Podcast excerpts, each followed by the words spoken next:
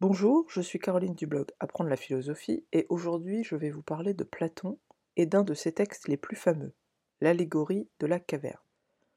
Dans ce texte, extrait de l'œuvre nommée La République, Platon, qui fut l'élève de Socrate, prend l'image de la caverne pour nous parler de la condition humaine, de la vérité et également de la vocation de la philosophie. Platon décrit ainsi la condition humaine. Les hommes vivent au fond d'une caverne. Ils sont assis, pieds, bras et tête enchaînés. Ils sont donc contraints de regarder un mur sur lequel des ombres apparaissent. Car dans leur dos se trouve un feu et des montreurs de marionnettes qui se déplacent devant le feu afin que les hommes puissent voir des ombres danser sur le mur. Ces individus ne sont jamais sortis de la caverne et ne peuvent tourner la tête.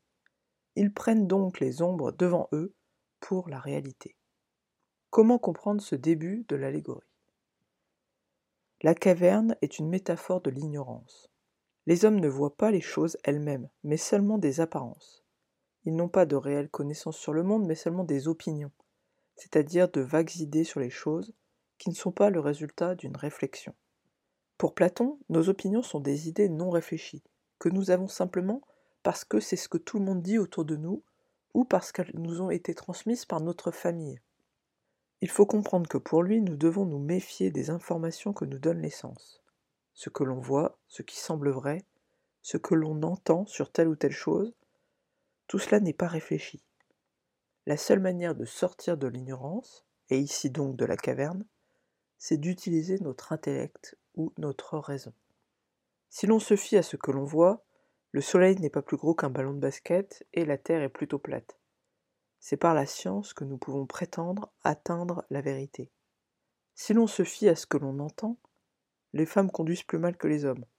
Pourtant, ce n'est pas ce que disaient les statistiques. Ainsi, pour atteindre la vérité, il ne faut pas se fier aux apparences ou à ce que l'on dit en général, mais réfléchir, user de sa raison et de science. Par ailleurs, dans cette allégorie, les hommes sont enchaînés dans un espace clos, ce qui suggère évidemment que les hommes ne sont pas libres. À cela, on pourrait objecter qu'en tant que citoyens d'une démocratie, nous avons beaucoup de libertés, à commencer par la liberté de mouvement, d'expression et un certain nombre de droits. Pourquoi alors dire que nous ne sommes pas libres? Platon précise dans ce texte, je cite, Ils sont là depuis leur enfance. On comprend ici plusieurs choses.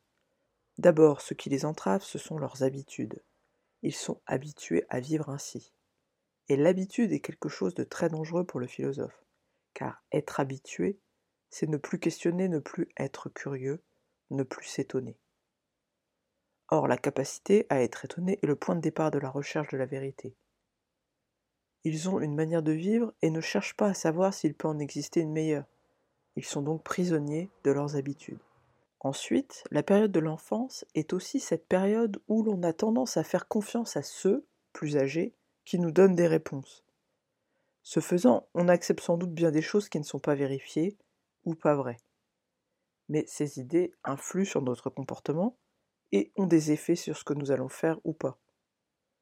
En ce sens, les hommes de la caverne ne sont pas libres, parce qu'ils sont déterminés, c'est-à-dire influencés, à leur insu par les idées et comportements qui sont ceux de leur famille, de leur groupe social, et plus largement de la culture à laquelle ils appartiennent.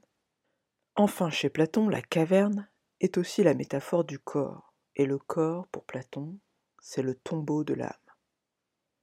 Quelle idée étrange, me direz-vous, et pourtant. Voilà comment Platon l'explique dans le Phédon, une autre de ses œuvres. Je cite Tant que nous aurons le corps associé à la raison dans notre recherche, et que notre âme sera contaminée par un tel mal, nous n'atteindrons jamais complètement ce que nous désirons. Et nous disons que l'objet de nos désirs, c'est la vérité car le corps nous cause mille difficultés par la nécessité où nous sommes de le nourrir. Qu'avec cela des maladies surviennent, nous voilà entravés dans notre chasse au réel. Il nous remplit d'amour, de désirs, de craintes, de chimères de toutes sortes, d'innombrables sottises, si bien que, comme on dit, il nous ôte vraiment et réellement toute possibilité de penser. Vous le comprenez, pour Platon, le corps, parce qu'il nous détourne de la réflexion, est un obstacle à la philosophie et donc à notre libération.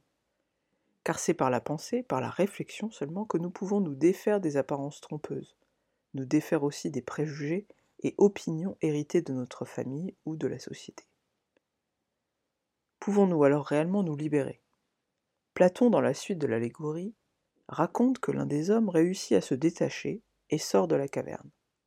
Là, il est d'abord ébloui par la vérité, puis prenant conscience que tous vivent dans l'illusion, sans saisir la réalité des choses, il entreprend de redescendre dans la caverne pour libérer les autres. C'est alors que les autres refusent de le croire, le traitent de fou et tentent même de le tuer. On voit communément ici une référence faite par Platon à son maître Socrate, qui, accusé de corrompre la jeunesse, fut condamné à mort et but la ciguë. Tout comme Socrate dérange et finit par être tué, car il veut aider les hommes à sortir de l'ignorance, le philosophe qui redescend dans la caverne est mal accueilli, car il est difficile de remettre en question ce que l'on croit être vrai depuis toujours. Il est difficile d'admettre que nous vivons dans l'opinion, et pourtant, c'est une nécessité pour s'engager sur le chemin de la connaissance. Pour Platon, la seule manière pour les hommes de sortir de la caverne consiste à prendre conscience qu'ils vivent dans l'illusion, puis à utiliser leur raison pour commencer à connaître les choses telles qu'elles sont réellement, et pas telles qu'elles apparaissent, si l'on se fie au sens ou aux opinions des autres. Voilà pour cet épisode sur l'allégorie de la caverne de Platon. Si vous aviez envie d'en savoir davantage, n'hésitez pas à visiter mon blog, et je vous dis à bientôt pour la suite. Très bonne journée à vous.